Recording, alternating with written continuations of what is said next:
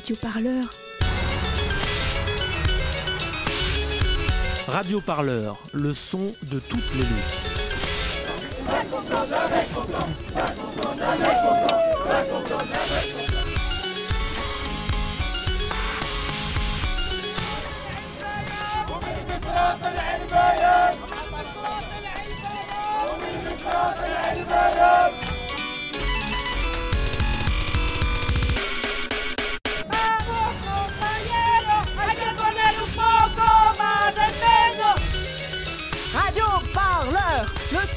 Les luttes. Radio Parleur, le son de toutes les luttes.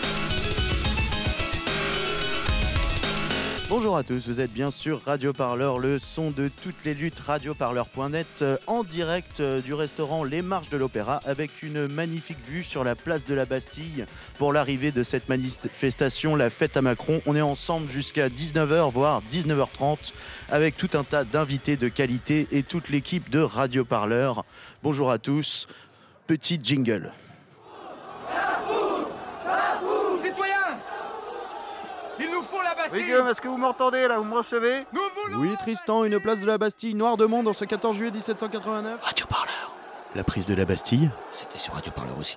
Bonjour à tous, euh, Radio Parleur, le son de toutes les luttes, révolution et fraîcheur en direct euh, donc des, des marches de l'Opéra, res- restaurant qui nous accueille généreusement pour cette émission spéciale sur la fête à Macron du 5 mai en direct. Et nous allons tout de suite faire un point sur l'arrivée de la manifestation avec notre journaliste Clara qui était en direct du cortège euh, en live. Vous avez pu l'entendre sur MixLR. Alors apparemment, Clara, ça est en train de chauffer, euh, boulevard Richard Lenoir. Oui, alors écoute, euh, on était sur une ambiance très bon enfant, assez kermesse, beaucoup de familles, pas trop de heurts avec la police, une présence policière qui était euh, assez discrète. Mais euh, à l'arrivée à Bastille, on a pu voir euh, un petit groupe, quelques projectiles jetés à l'encontre des CRS, les CRS qui reculaient sur le boulevard Richard Lenoir. Donc voilà, il y a eu quelques lacrymos, mais ça reste très minime comparé à cette belle place de la Bastille qui est, qui est assez calme. Une place de la Bastille qui est en train de se remplir sous nos yeux et sous ceux de nos invités. Alors, euh, nous sommes euh, pour commencer cette émission avec euh, Laurence Decoq. Euh, bonjour. Donc, vous êtes historienne, engagée plutôt à gauche, membre de la Fondation Copernic, c'est bien ça? Oui, c'est ça, plutôt à gauche, oui. Voire même à gauche d'ailleurs. On va revenir euh, avec vous, bien sûr, sur la singularité de cette manifestation et sa place dans l'histoire des luttes sociales, ainsi que sur l'instrumentalisation de la violence et le rôle de la violence dans la lutte euh, tout au long de cette émission. Et nous avons, euh, nous sommes en compagnie également de Eric Benel. Bonjour. Bonsoir. Bonsoir déjà. Bah, il est peut-être un peu tôt pour dire bonsoir. Allons-y, mais bon, il y a un grand soleil sur la place de la Bastille hein, au moment où on vous parle. Donc, Eric Benel, vous êtes porte-parole de l'Union syndicale solidaire. C'est bien ça? C'est bien ça, oui. Et c'est à ce titre que je participais à, à cette euh, manifestation. Je suis en compagnie euh, de mon confrère euh, Antoine pour mener cette co-interview. Comment ça va Antoine? Écoute, ça va très bien. Et bien sûr de l'indispensable Adèle à la réalisation qui est en train de s'affairer sur sa petite console. Alors euh, peut-être un premier point, euh, Laurence Decoq, Eric Benel, euh, donc vous étiez euh, dans ce défilé, comment vous avez vécu euh, donc euh, ce parcours euh, de manifestation? Laurence Decoq d'abord? Ben, D'abord, euh, euh, je l'ai vécu euh, comme tout le monde, c'est-à-dire il fait chaud, c'est joyeux, il y a plein de gens, et donc ça sert à rien de commencer une émission en évoquant des violences, même minimes. C'était super pacifique, voilà, c'est bon enfant, c'est une manifestation du samedi en plein printemps, et donc c'est juste long et chaud, mais sinon tout va bien. C'est long, le, le parcours de la manifestation était un peu trop long? Non, disons qu'il est un peu mal foutu parce que les rues étaient euh, assez étroites, donc on était à certains moments, ça faisait des, des petits phénomènes d'engorgement, mais tout ça c'est du détail, on s'en fiche. Non, non, c'est très bien. D'accord, d'accord. Et vous, euh, Eric Benel, donc aussi un défilé euh, que vous avez bien vécu? Bah, écoutez, euh, oui. euh, enfin, moi, je vis toujours bien les défilés, en fait, moi. Donc, euh, j'ai pas de, j'ai pas de souci euh, particulier à manifester, quel que soit le, contexte. Ce qui importe surtout, c'est, c'est qu'il y ait du monde dans une manifestation et qu'il y ait une dynamique. C'est-à-dire que les, les manifestations où les gens ils sont un peu par obligation ou par témoignage, ça n'a pas vraiment beaucoup d'intérêt. Mais par contre, quand il y a une dynamique, quand on sent euh, quelque chose qui se nourrit, qui se construit, là c'est tout de suite beaucoup plus euh, intéressant. Et cette manifestation, elle fait partie euh, des manifestations intéressantes qu'il y a dans la période, comme celle du 1er mai il y a quelques jours, comme celles qui se sont déroulées ces derniers temps et comme celle à venir. C'est-à-dire que c'est une manifestation qui est pas un point de départ ni un point d'arrivée, c'est une étape et c'est une étape utile et intéressante. Effectivement, oui, Antoine, tu voulais intervenir? Oui, non, je, voulais, je voulais vous poser d'abord cette question. Effectivement, vous, vous, vous parlez du 1er mai et des, des, manifestations à venir, notamment celle du 26 mai, je crois. ces deux manifestations ont la particularité d'avoir été convoquées, en tout cas organisées par, par des syndicats. Aujourd'hui, ce n'est pas une manifestation organisée par, par des syndicats. Qu'est-ce, je voulais vous poser la question à vous deux. Qu'est-ce qu'elle a de particulier, cette manifestation aujourd'hui? En fait, dans, une mobilisation, il y a plusieurs temporalités, il y a plusieurs moments. Euh, il y a une temporalité, on va dire, un petit peu de l'urgence, qui est euh, de voir euh, où on en est du mouvement social, comment est-ce qu'on peut se compter, quelles sont nos forces. Et dans cette temporalité de l'urgence, après tout, c'est assez normal qu'il y ait parfois des individus ou des, gens hors organisation qui prennent en charge, ce qui s'est passé avec Ruffin, que vous allez recevoir tout à l'heure, qui prennent en charge les choses en disant, voilà, allez hop, on fait un meeting, on décide, etc. Ce qui s'est un peu fait ce qui s'est un peu passé euh, avec Nuit debout et qui du coup réussit à enrôler euh, des gens qui sont pas forcément, euh, comment dire, socialisés politiquement dans des syndicats, dans des partis politiques, mais qui ont envie d'une manière ou d'une autre de montrer qu'ils en sont, voilà, mais qui sont pas des gens d'orga. Et il y en a de plus en plus des gens qui sont politisés comme ça. On le voit à partir de, voilà, on le voit dans la commune libre de Tolbiac, on le voit dans les mouvements d'occupation des universités, etc. Souvent c'est des jeunes, mais pas que. Donc ça c'est la, temporalité courte. Et puis à côté, il y a quelque chose qui est aussi important. Et qui est euh, celui d'une temporalité plus longue où un mouvement social, ça se construit. Et pour ça, il faut des compétences. Voilà. Et les compétences de construction d'un mouvement social, ce sont davantage les organisations ou les syndicats qui les ont. Et donc là où ça devient intéressant, c'est évidemment quand les deux se rejoignent et que du coup, le mouvement social est mûr et que tout le monde s'y sent à sa place pour pouvoir entamer une période qui est euh, peut-être plus longue, plus efficace et plus utile. Effectivement, euh, on parle de ces compétences nécessaires. Euh, donc cette manifestation du 5 mai, on revient un peu sur l'historique. Ça part donc d'un appel à la Bourse du Travail le 4 avril, à l'initiative de François Ruffin, Frédéric Lordon et de nombreux de nombreuses composantes, on va dire, du mouvement social qui étaient déjà mobilisées, qui se sont regroupées dans cette soirée et qui ont lancé cet appel à manifester. Donc aujourd'hui, le 5 mai, et peut-être la prochaine fois, donc le 26 mai, effectivement, à manifester encore plus nombreux. Donc ces compétences, c'est quand même assez impressionnant de pouvoir réussir une telle mobilisation en seulement un mois, non? Oui, alors juste une précision pour le 26 mai, après je te donne la parole Eric, mais le 26 mai, euh, c'est vraiment pour le coup euh, une démarche unitaire avec les syndicats, initiée par la Fondation Copernic et, Attaque, et avec les organisations dont celle euh, de Ruffin, mais pas que. Et là, justement, on est dans la phase dont je parlais tout à l'heure, quoi, la phase d'après. La phase d'après de, la préparation de, ce rassemblement, avec un dialogue entre toutes ces organisations? En dialogue, en mobilisation, euh, en différentes formes de euh, pratiques politiques. Ça, je ne sais pas, on va y réfléchir. Ça va commencer par euh, une marée humaine prévue le 26 mai. Effectivement, une marée humaine, ce que Jean-Luc Mélenchon a dit tout à l'heure lorsqu'il a pris la parole dans la manifestation. Il a appelé à venir déferler sur Paris en véritable marée humaine. Et donc, Éric Benel, alors quel a été le, rôle de l'Union syndicale solidaire dans l'organisation de cette journée?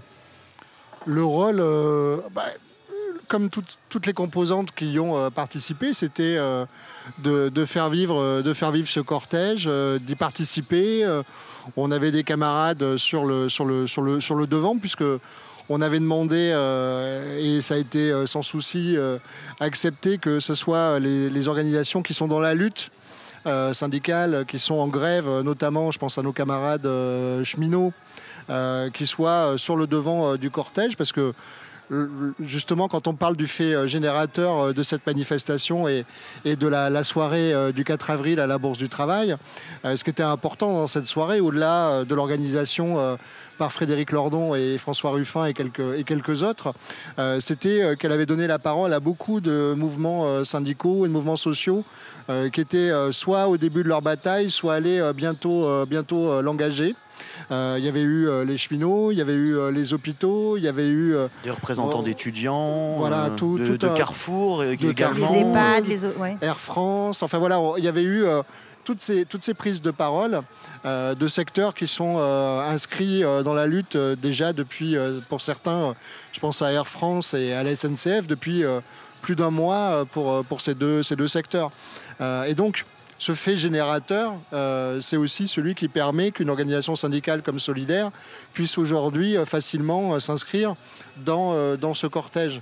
Ça aurait été un seul appel d'une organisation euh, politique, comme parfois à tort ça a été présenté. hein. Souvent, euh, euh, les médias euh, et d'autres, et y compris certains membres de, de cette organisation, ont eu envie de présenter cette manifestation comme une manifestation de la France insoumise. Ce n'était pas le cas. Ça aurait été le cas, nous n'aurions pas, nous n'aurions pas été présents. La, la France Insoumise apporte quand même un, un soutien important apporte- à cette manifestation. Oui, bien sûr, C'est une sûr. des organisations les Bien plus sûr, mobilisées bien pour. sûr, mais l'origine, l'origine, euh, l'origine n'est pas là, et, et la majorité des gens, comme le disait euh, Laurence, euh, ne sont pas là pour ça. Ils sont là parce que ça leur permet euh, d'exprimer, une colère sociale qui elle est, vraiment extrêmement réelle et extrêmement puissante. Effectivement, hein, on a une agglomération de, mouvements sociaux qui étaient euh, simplement concomitants et qui sont peut-être effectivement en train de réaliser la fameuse convergence des luttes hein, qu'on cherche euh, un peu partout. Voilà, d'ailleurs, euh, François Ruffin, je crois que dans la soirée à la Bourse du Travail du 4 avril dont on parlait, il avait appelé plutôt à une convergence des causes. Est-ce que vous voyez vraiment une réelle distinction entre ces deux concepts? Est-ce qu'on joue simplement sur les mots? Non, les deux, sont, les, Lecoq. les- les deux sont intéressantes. Enfin, convergence des causes, c'est effectivement trouver un dénominateur commun qui fasse qu'on sente que euh, on, se mobilise pour euh, voilà quelque chose qui est euh, à la fois à sauver et à construire. Je dirais, par exemple, toute la question du service public, toute la question du modèle de l'État-providence, toute la question de, de statut. Et là, c'est vrai qu'il y a une vraie convergence des causes et que ces, ces convergences de causes, là où il a raison, Ruffin, c'est que c'est forcément un préalable à l'éventuelle convergence des luttes. C'est-à-dire qu'on ne rentre pas en lutte si on n'est pas euh, convaincu qu'on a une cause à défendre. Euh, maintenant, convergence des luttes est aussi un terme un peu galvaudé. Euh, donc peut-être qu'il faudrait inventer autre chose. Peut-être qu'on pourrait parler d'articulation, peut-être qu'on pourrait parler de tissage, j'en sais rien, peu importe. Mais c'est vrai que c'est un mot qui, voilà, qui comme beaucoup, comme souvent hein, dans le vocabulaire politique, à un moment donné, les mots s'usent, quoi. Et donc ça revient un peu comme des rengaines, et on se dit qu'il faut, qu'il faut en inventer d'autres. Antoine Justement, encore euh, sur, ce, mot de convergence des luttes, aujourd'hui on a, on a l'impression, et quand on voit le, plan de la manifestation du cortège, avec effectivement, euh, euh, vous l'avez rappelé, d'abord les gens en lutte, puis d'autres cortèges, chacun autour de, sa cause, on a l'impression qu'il y a une sorte de synchronicité des luttes qui se mènent en même temps. Mais quel est le, enfin, pour, pour converger, il faut aussi un mot d'ordre commun. Euh, la, SNCF défend euh, son statut et un rail public. Euh, les EHPAD demandent plus de moyens, etc. On peut pas, soit, soit, enfin, il n'y a pas une mesure qui puisse satisfaire tout le monde. Et, l'union, elle est aussi, j'ai l'impression qu'elle est un peu, qu'elle existe tant que le gouvernement n'a rien lâché. Si le gouvernement lâche, par exemple, si demain on se réveille, c'est Noël, euh, le, le- le gouvernement décide d'annuler toute réforme du rail, est-ce que les cheminots seront encore demain euh, pour soutenir les EHPAD? Qu'est-ce que vous en pensez, vous? Alors, déjà, je pense que c'est. Après, ce serait une hypothèse extrêmement euh, joyeuse euh, d'imaginer que euh, après-demain, puisque on est reçu par le Premier ministre lundi, imaginez qu'il il renonce à cette contre-réforme du rail et propose avec les cheminots et les organisations de cheminots une vraie réforme du rail. Ce serait une hypothèse extrêmement heureuse, mais j'ai bien peur que ce soit pas celle-là qui se réalise, parce que sinon les, camarades ne seraient pas déjà depuis un peu plus d'un mois dans, la grève et dans la construction de cette grève. Euh, convergence, euh, c'est pareil, c'est un- mot que, c'est un mot tiroir qui, euh, dont, on a commencé à nous parler à peine, même le- les, mobilisations avaient commencé. Il fallait déjà converger, alors même qu'il n'y avait pas encore de lutte. Euh, on n'est même pas encore au stade où il y a des luttes. Enfin, il y a quelques luttes pour l'instant, euh, des luttes importantes. hein. Air France, et je pense que la, symbolique de ce qui s'est passé hier avec le, rejet par, les salariés d'Air France des propositions scandaleuses de la, direction, c'est un point symbolique extrêmement, extrêmement important qui va peser qui va peser. euh, là-dessus. Du coup, oui, c'est- oui. c'était un référendum organisé parmi les salariés d'Air Voilà. France pour dire s'ils soutenaient ou ils désavouaient leur direction et la direction a été désavouée. Voilà, et puis surtout, euh, c'est les propositions propositions qu'ils faisaient. euh, ouais. salariales parce que c'est une bataille sur les salaires. Euh, à Air France, euh, depuis euh, des années, les salaires ont été euh, sérieusement euh, gelés. Euh, pour la grande majorité des salariés, contrairement à la direction qui, elle, s'est octroyé des augmentations extrêmement, euh, extrêmement euh, importantes. Et donc les salariés, maintenant que la compagnie a retrouvé des bénéfices importants, veulent, comme beaucoup, avoir leur, leur part, leur part de, de ce qui a été gagné par leur travail. Et ce que refuse euh, la direction euh, depuis, euh, depuis des mois et, a essayé par une manipulation extrêmement grossière et, en menaçant, en allant voir les apprentis, en leur disant que si il y avait un vote contre les projets de la direction, ils ne seraient jamais embauchés. Enfin, vraiment des, menaces ig- ignobles pour essayer d'emporter l'affaire. Tout ça symboliquement est quand même très important pour la suite. De la même manière, c'est extrêmement important euh, que malgré toutes les, les tentatives euh, de- du gouvernement, les syndicats côté SNCF réussissent à préserver leur unité. Euh, malgré tout ça, il y a un, un arc Effectivement. unitaire extrêmement particulier. hein. C'est CFDT, UNSA, CGT, Sud. C'est euh, pas un arc euh, habituel du tout. Et, et- mais Aussi, c'est- quand on va parler de la manifestation c'est pour ça que c'est important parce que la convergence, ou euh, ce qu'on pourrait appeler euh, convergence ou sous un autre nom, ça ne partira que de l'unité qui va se construire dans un certain nombre de secteurs. Et c'est partir de, cette base qui nous semble important, plutôt que d'imaginer euh, d'avoir un appel généraliste. Le 26 mai sera une journée utile, mais le 26 mai n'aura de sens aussi que si, entre le 5 mai et le 26 mai, les luttes dont je parle sont toujours là, et si d'autres luttes naissent et s'agrègent. Ce 26 mai, s'il n'est que la suite du 5 mai, ça n'aura pas de sens. Il faut que ça agrège d'autres luttes euh, qui viendront entre euh, dans ces trois semaines d'intervalle, euh, que les mouvements sociaux particuliers ne, désemplissent pas, si je comprends bien. Euh, pour parler de la manifestation en elle-même, aujourd'hui quand même quelques chiffres. La préfecture de police a annoncé 40 000 participants. La France insoumise en a revendiqué 4 fois plus, 160 000. Encore une fois, la vérité doit se situer entre les deux. Grande incertitude sur le nombre de participants à cette manifestation. En tout cas, ce qu'on peut dire, c'est que sous nos yeux, la place de la Bastille est en train de se remplir à vitesse grand V, avec plusieurs sonos d'ailleurs que vous entendez sans doute dans nos micros euh, en arrière-plan. Euh, L'ambiance se fait de plus en plus festive, toujours sous le soleil. Euh, voilà. Euh, Antoine, euh, voulais-tu intervenir? Non, mais toujours sur cette question, moi je voulais, je voulais, je voulais entendre Laurence Decoq sur cette question de, de mot d'ordre finalement. C'est euh, parce que euh, on a l'impression que fête à Macron, convergence des luttes, en fait, c'est, ça agit comme un peu, un peu comme des écrans. euh, derrière, en fait, qu'est-ce qu'on veut? Est-ce que, est-ce que on veut la fin de la, euh, la- la démission du gouvernement? Est-ce qu'on veut la fin du capitalisme? Est-ce qu'on veut quelque chose un peu entre les deux? Enfin, c'est tant oui. qu'on n'aura pas trouvé ça, j'ai l'impression que c'est difficile de Oui, donner un fait, espoir non, à des gens qui sont pas en lutte. Non mais Oui, non, mais la question est pertinente, mais il ne faut pas être trop pressé non plus.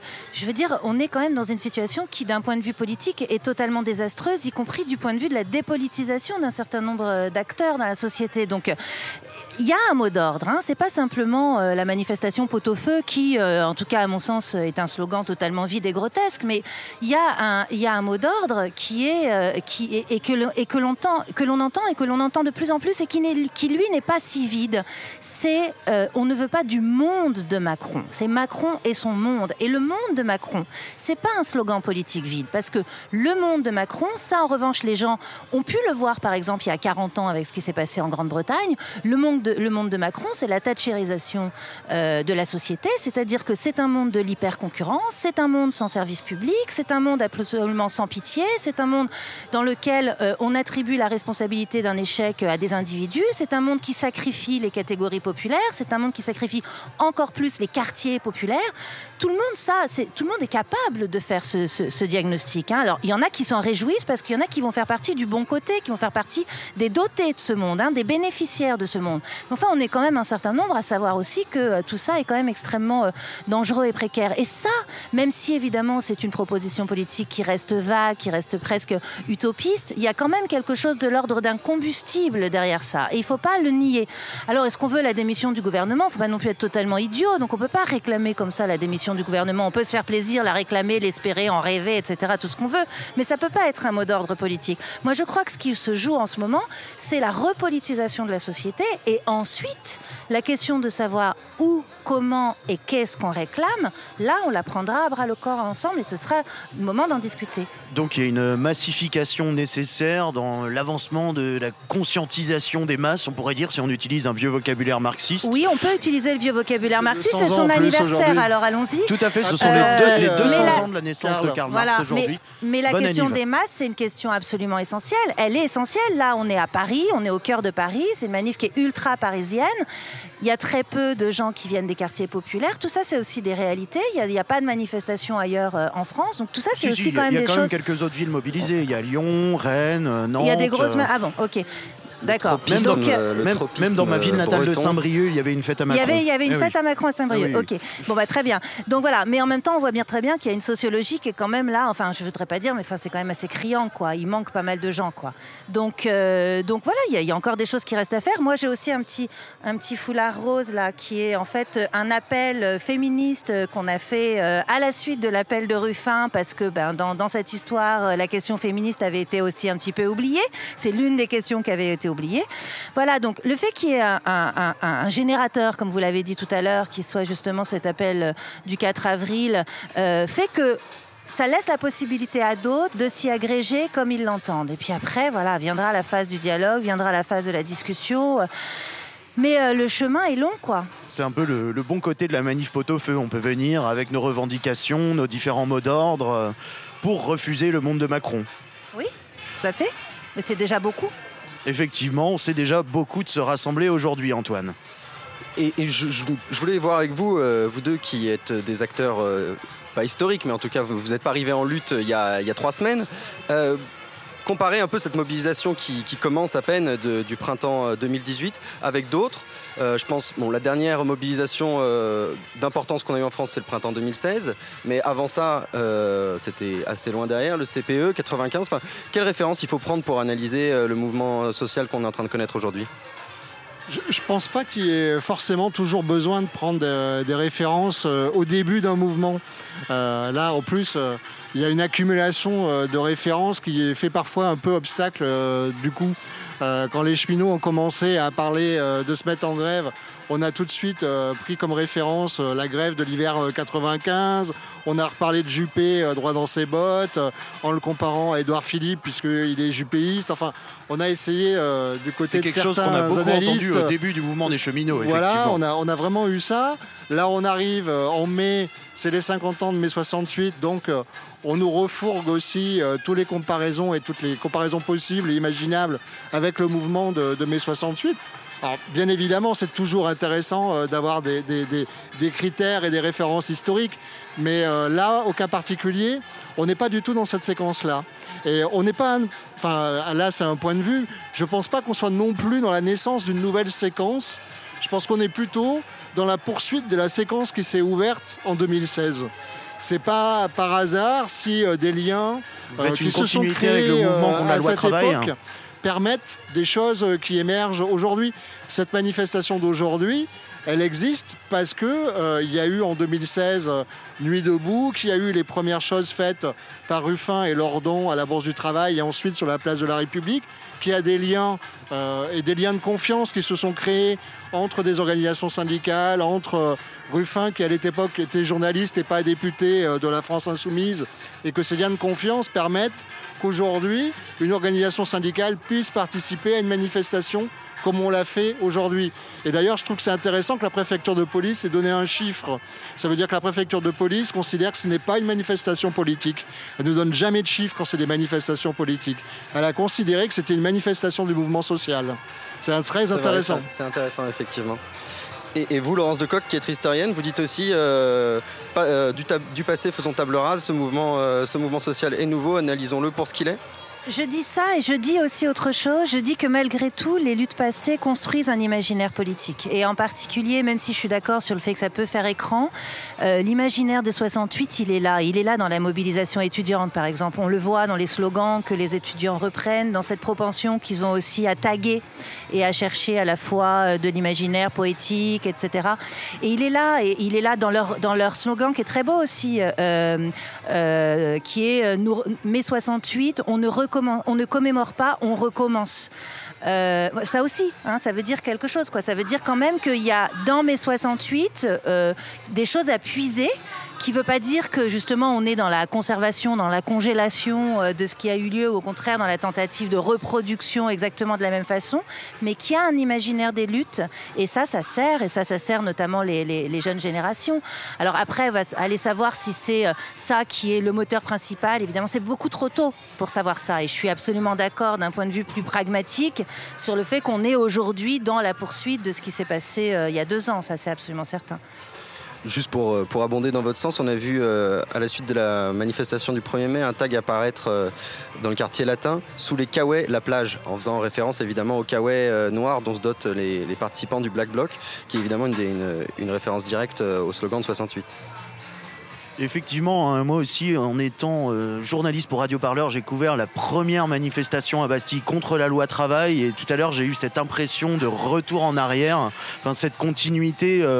On la vit parce qu'on a l'impression que entre temps, on n'a fait que des manifestations encadrées par la police, avec des NAS, des jets de lacrymo systématiques, et ce qui est vraiment en train de refluer aujourd'hui parce qu'il y a eu une politisation extrême de la question de la violence euh, depuis les événements du 1er mai qui ont été abondamment euh, médiatisés. Justement, Eric Benel, euh, je voulais vous entendre là-dessus parce que donc votre union syndicale a sorti un, un communiqué, je crois bien, ce matin, intitulé Quand on parle de violence, euh, autant en parler vraiment. Donc euh, vous demandez la libération immédiate des personnes qui ont été arrêtées le 1er mai et l'arrêt des poursuites judiciaires contre eux. Tout à fait. Tout à fait, parce que euh, le hasard a fait qu'on a un certain nombre de, de camarades qui ont été, euh, euh, membres de Solidaire, qui ont été euh, arrêtés. Donc il y en a déjà une partie qui a été, euh, libérée.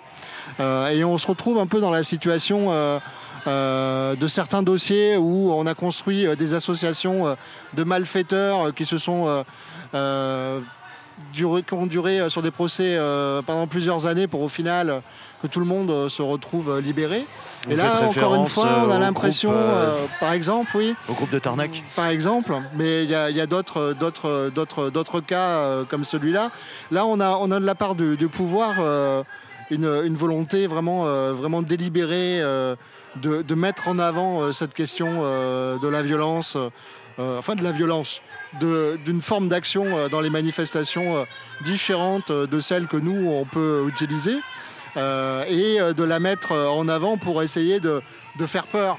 C'est d'ailleurs assez amusant de voir un gouvernement qui veut en même temps commémorer euh, l'esprit euh, de mai 68, mais il voudrait un mai 68 euh, dans lequel on aurait enlevé les barricades, dans lequel on aurait enlevé le quartier latin, dans lequel on aurait enlevé tout ce qui est au cœur de tout affrontement, c'est-à-dire l'affrontement social.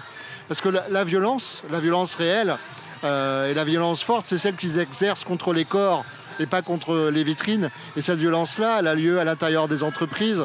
Euh, pendant le cortège, j'ai passé un petit moment à discuter avec euh, les salariés de GMS. euh, qui ont fait une grève euh, il y a, il y a quelques, quelques temps et euh, qui, était, qui est une entreprise sous-traitante de PSA et de Renault. C'était l'entreprise qui était basée à la souterraine. C'est ça, bien la ça qui fabrique, des, tout à fait. qui fabrique des pneus en creuse. Et dans cette entreprise, au jour d'aujourd'hui, il y a déjà eu euh, 130 euh, licenciés. Euh, qui euh, pour la plupart ne retrouvent aucun emploi parce qu'ils sont sur euh, un bassin d'emploi dans lequel il n'y a rien de disponible. Il y a un repreneur qui a repris l'entreprise, il reste 120 salariés, sauf que l'entreprise, son donneur d'ordre, ses donneurs d'ordre, Renault et PSA, ne leur donnent plus aucune commande, qui font 40 000 euros de déficit par mois et qu'ils savent qu'à très court terme, l'entreprise va définitivement fermer et que eux, les 120 salariés qui se lèvent tous les jours, vont travailler, sont avec cette épée de Damoclès au-dessus de, leur tête. Ça, c'est Ça fait euh, partie de ces luttes qui doivent euh, continuer entre le 5 et le 26 violence mai aussi. C'est une violence réelle. Et ces salariés me disaient, on s'est battu, même si on savait qu'il y avait peu d'espoir que l'entreprise, au final, elle puisse rester. On s'est battu parce qu'on voulait avoir d'abord la tête haute et on voulait que tous les salariés restent en bloc et restent groupés. On voulait pas que les salariés se retrouvent isolés et qu'on apprenne qu'après tel ou tel s'est suicidé, tel ou tel s'est trouvé dans tel désespoir social. Ils ont relevé la tête, ils continuent à lever la tête et à essayer de porter des choses par rapport à cette violence. Et c'est cette violence-là qu'on a voulu dénoncer à travers notre communiqué, notamment dans le premier paragraphe. C'est la violence qui fait qu'il y a des millions, des dizaines de milliers de, de- de gens qui ont été intoxiqués par l'amiante. C'est euh, cette violence-là qui fait que à la Poste, après la privatisation, à Orange, après la privatisation, il y a des tas de salariés qui se sont suicidés. Euh, et que donc cette violence, elle est, elle est, elle est beaucoup plus importante Là, on parle de que et deux pas de ou trois vitrines McDo, ou deux ou trois voitures qui brûlent. Hmm. Effectivement, sur cette communication gouvernementale, euh, Laurence Decoq, qui est, on a l'impression qu'elle dénigre les contestations sociales. hein. Je reprends les mots de votre communiqué, euh, Eric. Et cette surenchère sécuritaire, en pleine commémoration de mai 68, on parlait de l'imaginaire des luttes juste avant. Est-ce qu'on n'est pas en pleine dissonance cognitive euh, médiatique? Dans le sens où on glorifie mai 68, mais en même temps, on voudrait euh, un mai 2018 euh, aseptisé, euh, une révolution de bisounours. Que médiatique. Hein. Euh, on a, c'est pas simplement les médias qui commémorent 68. Hein. C'est aussi les grands bourgeois qui vont voir des expositions sur mai 68. Euh, donc c'est pas que médiatique. Alors oui, dissonance cognitive, pourquoi pas. Cela dit, c'est pas la première fois hein, qu'on assiste à une forme de fossilisation euh, de moments historiques euh, violents euh, et puis tout à coup d'indignation par rapport à un présent violent. On le voit pour la Révolution française. hein. Tout le monde fait des i. Ah, qu'est-ce que c'était bien la prise de la Bastille. Et puis finalement, quand euh, on leur explique que ben oui, il n'y a pas de révolution sans violence, alors tout de suite c'est les cris d'orfraie et puis euh, ça devient ça devient insupportable. Et puis là où ça devient insupportable, et ça en revanche c'est une c'est une responsabilité des médias, c'est que évidemment les gens comme nous, quand on les, quand on les interroge sur la violence, on est complètement coincé.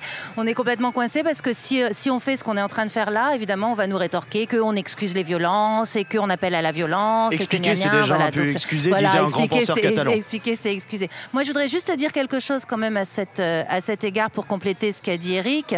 C'est qu'il faut, euh, toujours dans cette logique de continuité, il faut quand même mesurer quelque chose. C'est que euh, y a deux ans, les lycéens qui se sont fait euh, tabasser par la police, euh, je pense par exemple à ceux de Bergson, euh, sont ceux qui aujourd'hui se sont aussi fait dégager violemment à Tolbiac ou des, ou des universités occupées. Et ça, c'est extrêmement préoccupant par rapport à la façon dont une société traite sa jeunesse. Moi, je suis extrêmement inquiète parce que là, j'ai vraiment le sentiment, et là, pour le coup, c'est générationnel, hein, parce que moi, par exemple, j'ai pas connu ça quand j'étais, quand j'avais 20 ans, quand j'avais CRS 18 dans ans. les facs? Euh, c'est pas à ce point, si, vous voulez. Là, on a vraiment une, une jeunesse qui est euh, socialisée politiquement par les violences policières, entre autres. Et ça, c'est pas rien. hein. Ça, pour le coup, c'est vraiment une bombe à retardement. hein. On en aura un, très bon exemple euh, sur ce plateau un peu plus tard, puisqu'on recevra Youssef Brakni, ici présent, et qui fait partie du, du comité Vérité et Justice pour Adama Traoré, tué dans les locaux de la gendarmerie de Beaumont-sur-Oise il y a deux ans maintenant, le 21 juillet, ça fera deux ans.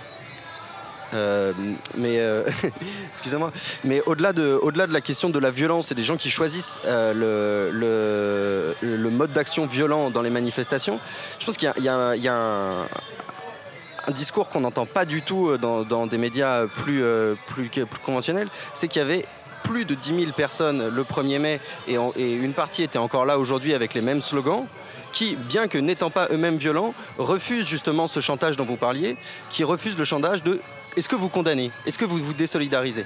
Et, euh, ça, pour moi, ça me semble être un. Et, votre, euh, et maintenant, on arrive avec des, structures syndicales comme, euh, comme l'Union Solidaire qui, qui refusent d'entrer dans ce jeu-là également.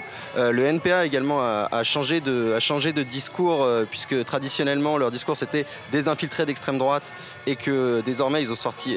Enfin, Philippe Poutot a, a- eu un tout autre son de cloche euh, dans les médias récemment. Est-ce que, euh, est-ce qu'il y, a- une contagion de, de- cet esprit de dire, en fait, ça n'est pas la question, c'est pas à moi de juger euh, les, moyens de lutte. Ce qui compte, c'est la lutte elle-même. Qu'est-ce que vous en pensez, Laurence Decoq Peut-être, oui, peut-être quand même que face, face aux outrances, face aux excès de, certains viola, viola- J'ai concentré médias et violence, qui est assez intéressant, de certains médias. Les violas, donc les médias obsédés par les violences. Coucou BFM. Euh, qui, euh, de, de façon extrêmement décomplexée, euh, affirment leur adoration euh, pour leur idole euh, Macron. Je crois que ça commence à se voir quand même. Ça commence à se voir et les gens sont pas des imbéciles. Et, et- et donc même si évidemment personne ne comment dire personne ne jubile devant des vitrines cassées ou des choses comme ça, oui, je crois qu'on est capable tous euh, de voir que euh, la violence n'est pas uniquement euh, là où l'écran de télévision la montre, quoi. Effectivement, euh, bon, je crois que c'est très clair. hein. Aujourd'hui, la manifestation n'est pas violente, ou alors il y a eu de la violence à la marge. On me rapporte qu'il y aurait eu un policier évacué. Tristan, euh, c'est toi qui m'as donné cette information, n'est-ce pas? Oui, tout à fait. Enfin, c'est Loïc Gazard, notre reporter géry, qui est sur place, euh, qui est en train de faire un reportage vidéo, qui nous a signalé effectivement qu'un policier avait reçu une bouteille, a priori, qu'il était à terre, il vient d'être euh, évacué. Bon, voilà, c'est évidemment à confirmer. Ce qui veut... Bon, là, on est en haut du restaurant Les Grandes Marches, hein, à côté de l'Opéra Bastille. Comme vous l'entendez, Et ce qu'on voit, c'est des gens qui dansent. Les gens dansent, il y a de la musique. Euh, a priori, c'est très calme. Juste sur la rue, euh, juste à côté de nous, la rue du Faubourg Saint-Antoine, il y a des, euh, personnes dont les sacs ont- sont fouillés. Et il y en a plusieurs donc, avec des gardes mobiles. Et les, gardes mobiles ont sorti des, masques à gaz. Et donc, ils ont emmené ces personnes. Donc voilà, il faut savoir que suite à la manifestation du 1er mai, il y a beaucoup de personnes qui ont été interpellées pour lesquelles les lunettes, le caouet noir ou le masque à gaz a pu servir euh, d'élément incriminant. Donc voilà, mais il y a encore effectivement euh, quelques euh, fouilles de sacs sur la rue du Faubourg Saint-Antoine. dans le cadre de fouilles préventives en amont de la manifestation et toujours en ce moment alors que la place de la Bastille continue à se remplir. Écoutez, euh, je vous propose euh, de nous faire une petite pause avec euh, un reportage de Noémie, donc euh, notre journaliste sur l'organisation de cette journée d'aujourd'hui. On se retrouve tout de suite en direct de la fête à Macron. Vous êtes sur Radio Parleur, le son de toutes les luttes, révolution et fraîcheur. Radio Parleur, le média qui vous parle des luttes et qui vous en parle bien. Sur radioparleur.net. 14h, opéra. Le, cortège va jusqu'à Bastille. Et à Bastille, euh, on reste, on fait la fête, il y aura les musiciens, il y aura de l'animation. Et là, voilà, c'est le moment où euh, tout le monde fait des câlins à tout le monde, on discute et on fait, voilà, on fait la fraternité, tout ça. Déjà, je suis euh, Benjamin et j'ai été assigné à, participer à la coordination euh, de la marche du 5 mai avec les associations. Quel était le but de cette réunion ce soir? Aujourd'hui, c'était euh, ce qu'on appelait AG pour les associations, les collectifs euh, et organisations. Euh, C'était leur présenter tout ce qu'on pense organiser idéalement sur le papier, mettre à plat un peu les, appels, qui appellent à venir, qui sera là, se compter un peu, et aussi répondre à toutes les questions de ceux qui ont encore de nombreuses questions sur l'organisation et qui ont besoin de plus d'informations pour se décider et appeler définitivement à rejoindre la marche. Euh, il y a une crainte euh, de la part des associations et de nombreuses personnes d'une récupération de la France insoumise. Vous la comprenez cette crainte?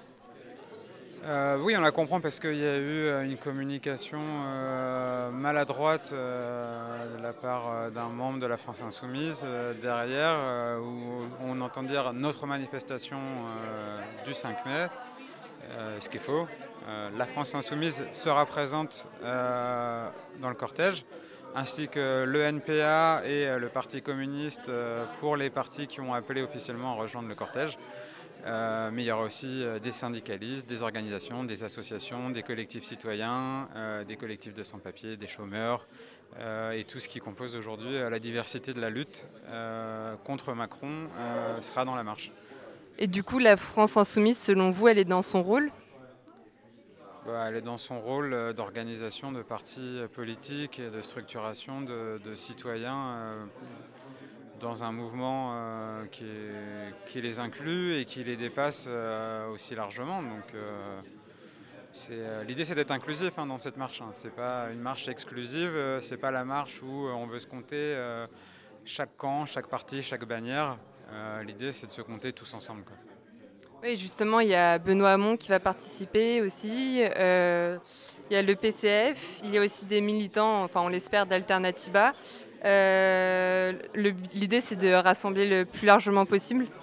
Oui, oui, et au-delà des partis politiques. Euh, au-delà des militants politiques, au-delà des militants de partis politiques, au-delà des partis politiques, au-delà des électeurs de partis politiques, c'est beaucoup plus large. Je pense qu'aujourd'hui, l'image de la France euh, qui est dans la rue, qui défile déjà depuis plusieurs mois, chez les étudiants ou autres, ne se définit pas du tout par une carte électorale ou par une orientation électorale ou seulement électorale et que c'est beaucoup plus large. Nous, c'est cette diversité-là qui nous intéresse euh, d'avoir dans la rue. Et euh, comment ça se passe, l'organisation d'un tel événement? Dans le bordel. non, non, dans le bordel, c'est l'auberge espagnole. Euh, tous les coups de main sont bienvenus. L'organisation se veut ouverte, transparente et sur la base de l'auto-organisation, autogestion et valorisation de l'esprit d'initiative. Donc, c'est qu'on a expérimenté à nuit debout et des formules qu'on essaie de, garder encore aujourd'hui, parce qu'elles ont fait leur preuve. On se pose un petit peu la question de l'omniprésence euh, de la France insoumise, notamment dans les médias. Mhm. Et on a notamment pas mal de nos membres qui soulèvent le fait que nous, on est une association euh, citoyenne et apartisane. Et euh, on sait que c'est un questionnement que, que partagent d'autres assos qui veulent vraiment ne pas s'impliquer dans un mouvement partisan. Que c'est pas la manie de la FI que ça a été très très clair depuis le départ. Est-ce que vous pouvez vous présenter en quelques mots ce que vous faites dans votre association et de quelle association vous faites partie? Euh, alors moi je fais partie d'Alternativa Paris et en gros ce qu'on fait, enfin je fais partie d'Alternativa et Alternativa c'est une association qui existe au niveau national et nous notre objectif c'est de montrer qu'actuellement il y a des alternatives à un système climaticide qui existe. Et est-ce que votre association appelle à manifester le 5 mai? Ben Pour l'instant, on se pose la question. Euh, en fait, Alternativa, c'est un mouvement qui est complètement partisan. Et, euh, et c'est vrai qu'actuellement, on se pose la question, notamment au vu d'une communication qui a beaucoup mis en avant euh, la France Insoumise récemment. Et donc, nous, enfin, bref, on, est vraiment divisé au sein de, nos membres.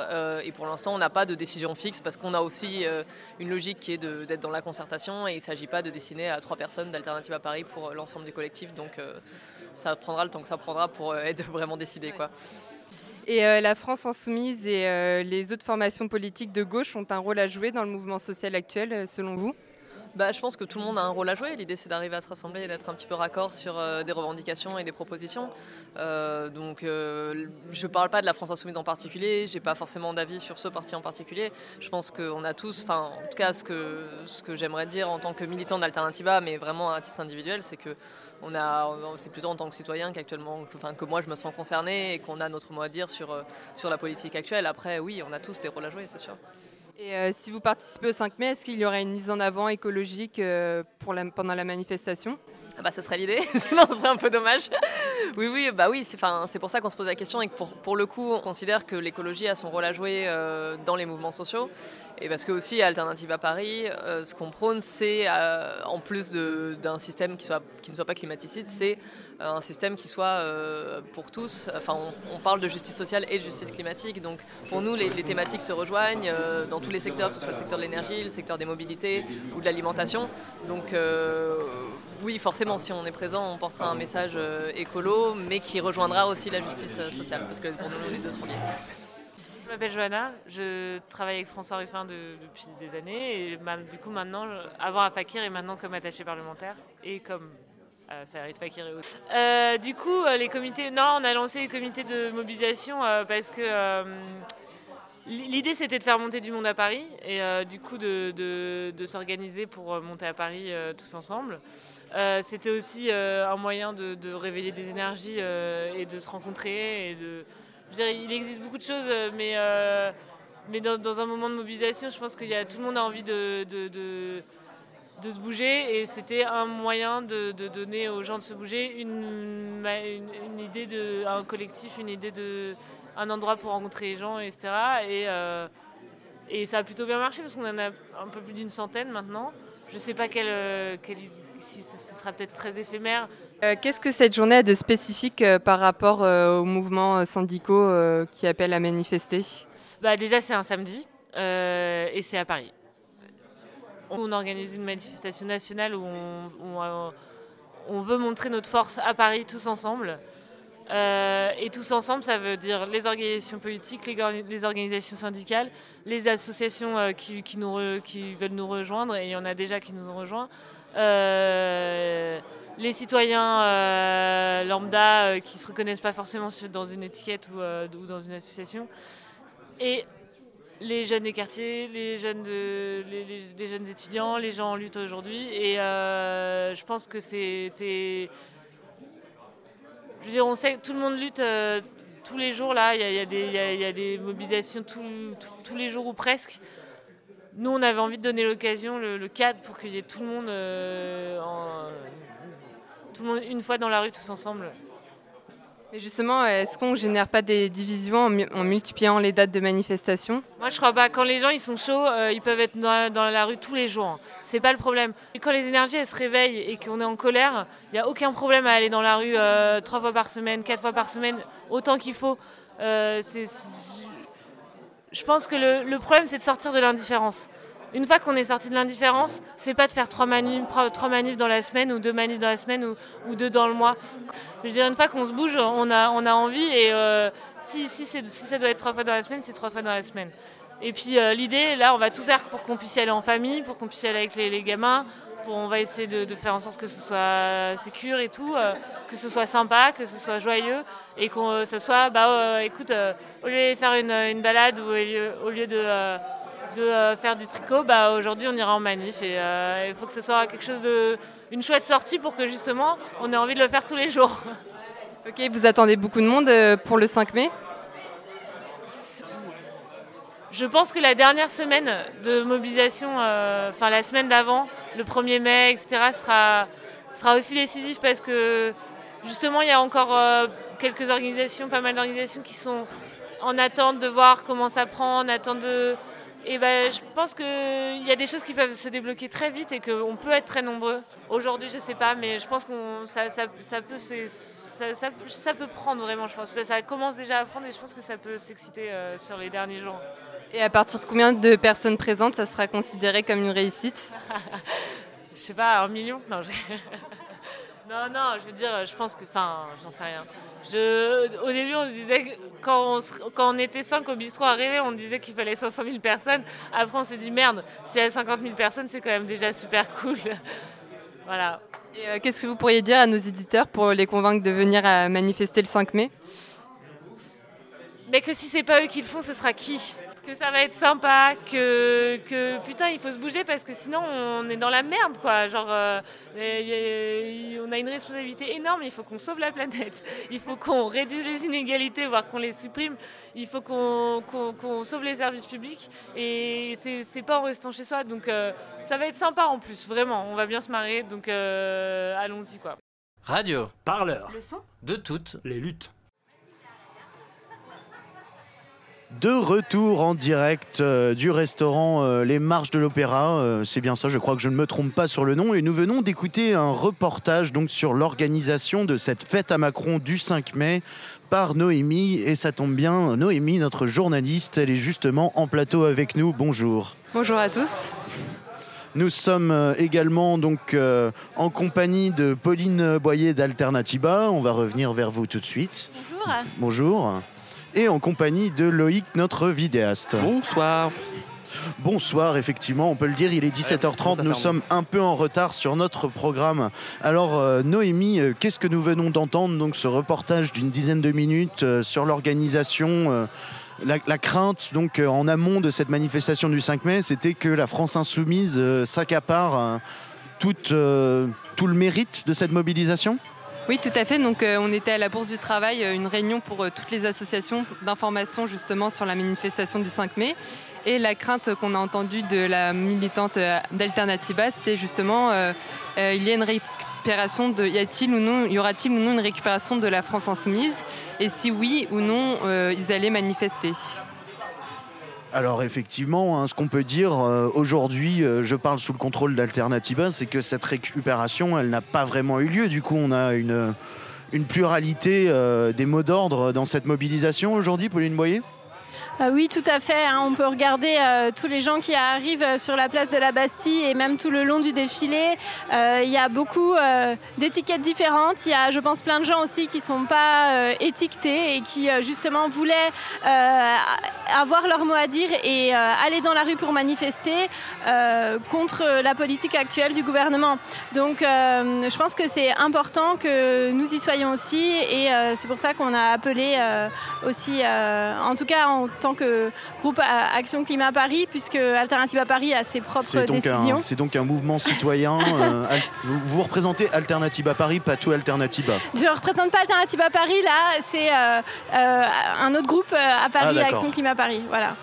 Ok, ok. Mais on peut dire que c'est un collectif citoyen engagé sur les questions climatiques pour aller vite? C'est ça, c'est un collectif citoyen engagé. Et, euh, mais chaque groupe Alternativa est autonome et a ses propres euh, décisions sur euh, est-ce qu'on appelle ou pas à une manif ou est-ce qu'on on est d'accord ou pas avec euh, quelque chose. Voilà. Alors on va revenir sur vos mots d'ordre et votre vécu aussi dans cette mobilisation, mais on voulait faire un, un petit point avec notre reporter euh, Loïc Gazard, donc euh, notre vidéaste euh, qui était présent. Euh, Donc tu étais près euh, des véhicules euh, de Radio France qui ont été menacés par certains manifestants tout à l'heure? Oui, effectivement, une manifestation qui s'est euh, globalement euh, assez bien passée dans le calme. On a vu le Black Bloc qui était là, mais qui n'était pas formé. En tout cas, les cagoules n'étaient pas de sortie. Mais le cortège de tête était là. On entendait les revendications habituelles euh, contre le fascisme, contre l'État policier. Donc, un peu invisibilisé dans cette manifestation probablement par choix. Et puis effectivement, cette fin de manifestation, un véhicule Radio France, plusieurs cars satellites en fait étaient présents, un de France 2 je crois, un de BFM qui sont partis, et le véhicule satellite de Radio France euh, qui a eu une vitre brisée et un lacrymogène. D'où- vient-il Je ne sais pas. Euh, voilà le bilan matériel. euh, et puis par la suite, pas très loin, un policier également a été blessé. On ne sait pas exactement par qui, comment. Visiblement, certaines personnes parlent d'une bouteille de verre qui lui serait arrivée dessus. Mais la situation un peu floue à ce niveau-là. Il a été évacué par, les pompiers il y a quelques instants. Tout cela reste à confirmer, mais effectivement, ces incidents sont marginaux. Et pour la voiture de Radio France, ça a été arrêté spontanément par des manifestants euh, aux alentours qui voulaient préserver le caractère pacifique et festif de la mobilisation aujourd'hui sur la place de la Bastille. Exactement. On a vu François Ruffin également euh, s'approcher des CRS des manifestants pour essayer de discuter. Euh, il a été assez vite repoussé par certaines personnes qui étaient autour de ce, ce camion parce que c'était pas possible de discuter à ce moment-là. Donc euh, quelques moments de tension jugulée. hein. Globalement, l'ambiance est toujours bonne. Place de la Bastille, on voit que c'est bien rempli, ça danse. Il y a pas mal de camions de différentes organisations avec plusieurs sonos. Vous pouvez entendre probablement une ambiance musicale euh, assez riche euh, derrière nous. Je ne sais pas ce que ça rend exactement à la radio. Bien, revenons à Alternativa peut-être. Donc euh, le mot d'ordre euh, d'Alternativa aujourd'hui et du réseau Action Climat. Dans cette mobilisation, c'était quoi? Alors, euh, le mot d'ordre, c'est en gros, enfin, ce qui était important pour nous, c'était d'être présent à- pour cette fête de Macron. Et euh, parce que nous ne sommes pas du tout en accord avec euh, la politique libérale qui est menée et qui euh, fait euh, de la casse sociale. On est en totale solidarité avec euh, les revendications des étudiants, des cheminots, du personnel soignant.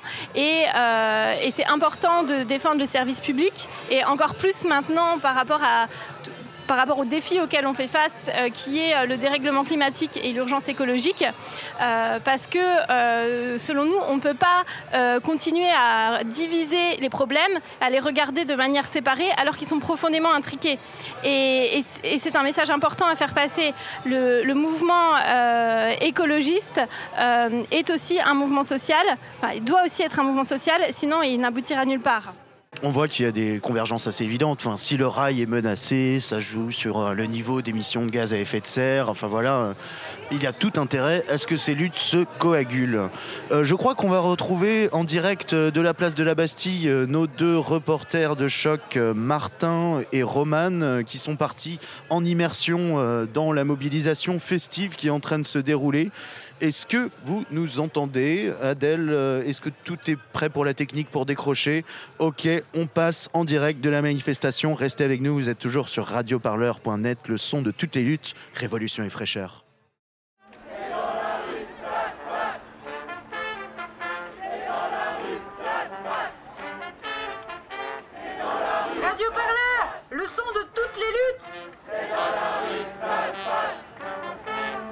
en direct de la place de la République sur radioparleur.net. C'est dans